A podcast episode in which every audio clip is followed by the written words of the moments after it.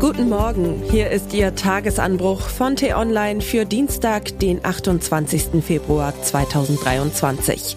Was heute wichtig ist, Demokratie in Flammen, die Lehre aus dem Reichstagsbrand. Geschrieben von T-Online-Chefredakteur Florian Harms und am Mikrofon bin heute ich, Michelle Paulina Kolberg. Als die Deutschen heute vor 90 Jahren erwachten, war ihr Land ein anderes. Die Veränderungen hatten sich angebahnt, aber jetzt brachen die Dämme. Der neue Kanzler regierte seit vier Wochen und hatte sofort klargemacht, was er vorhatte. Sein radikales Programm, seine unerbittliche Entschlossenheit und seine raffinierte Selbstinszenierung begeisterten Millionen Menschen, die unter Inflation, Wirtschaftskrise und Arbeitslosigkeit litten. Sie trauten dem Führer zu, Deutschland nach dem verlorenen Weltkrieg zu alter Stärke zurückzuführen. Andere erzitterten vor ihm und seinen Schlägerhorden. In diesen vier Wochen hatten die Nationalsozialisten begonnen, ihre Diktatur vorzubereiten. Wer nicht blind war oder wegschaute, konnte es sehen. Trotzdem spielten viele, denen der Führerstaat nicht geheuer war, die Gefahr herunter. Der wird sich die Hörner abstoßen, meinten sie.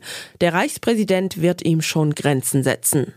Wie falsch sie damit lagen, mussten die Beschwichtiger an diesem 28. Februar 1933 erkennen.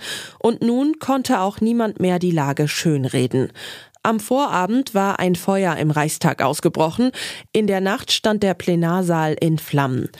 Bis heute rätseln Historiker über den genauen Ablauf der Brandstiftung. War der Niederländer Marinus van der Lubbe der Alleintäter oder hatte er Helfer, Auftraggeber? Ungeklärte Hintergründe, doch schon wenige Stunden nach dem Anschlag wussten die Nazis diesen zu instrumentalisieren. Er lieferte den perfekten Vorwand, um der Demokratie den Todesstoß zu versetzen. Ein kommunistisches Komplott witterten sie und eröffneten sofort die Jagd auf ihre Gegner. Die Brutalität der Nazis beim Errichten ihres Terrorregimes erschreckt auch rückblickend immer noch. Doch die wichtigste Lehre dieses historischen Datums ist eine andere. Den Zugriff auf die Macht hätte die Hitlermeute nicht ohne Repräsentanten des demokratischen Staates bekommen. Die Extremisten konnten zugreifen, weil andere ihnen den Arm führten. Am Tag nach dem Reichstagsbrand, heute vor 90 Jahren, erließ Reichspräsident Paul von Hindenburg unter dem Eindruck der Feuersbrunst eine Notverordnung und setzte zum Schutz von Volk und Staat die wichtigsten Grundrechte außer Kraft, darunter die Meinungs-, die Presse- und die Versammlungsfreiheit.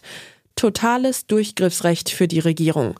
Jetzt sollte mal richtig aufgeräumt werden im brodelnden Land.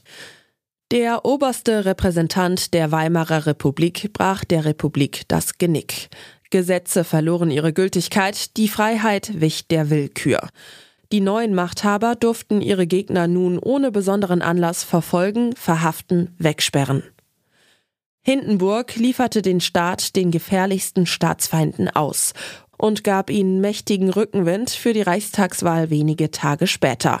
Am 5. März 1933 errang die NSDAP fast 44 Prozent der Stimmen.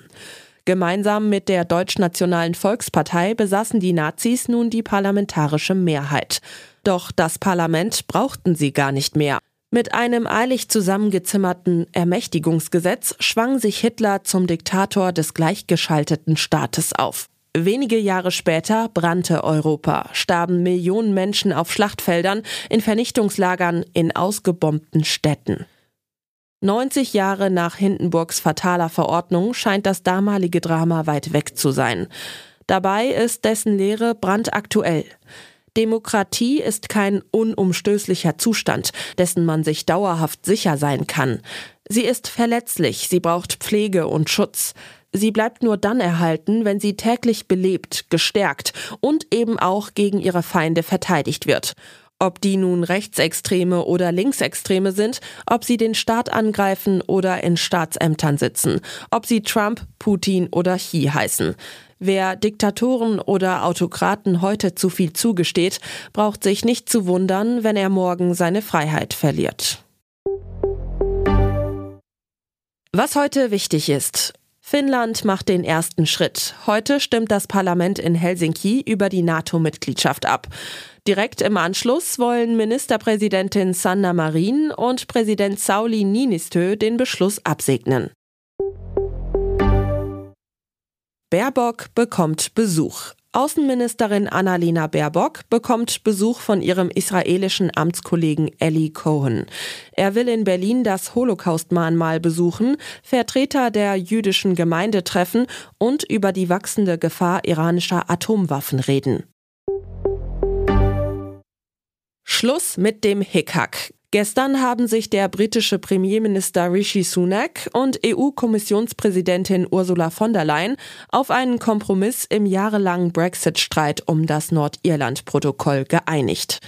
Das Rahmenabkommen von Windsor sieht Mr. Sunak zufolge Erleichterungen bei den von Brüssel verlangten Warenkontrollen zwischen Großbritannien und Nordirland vor.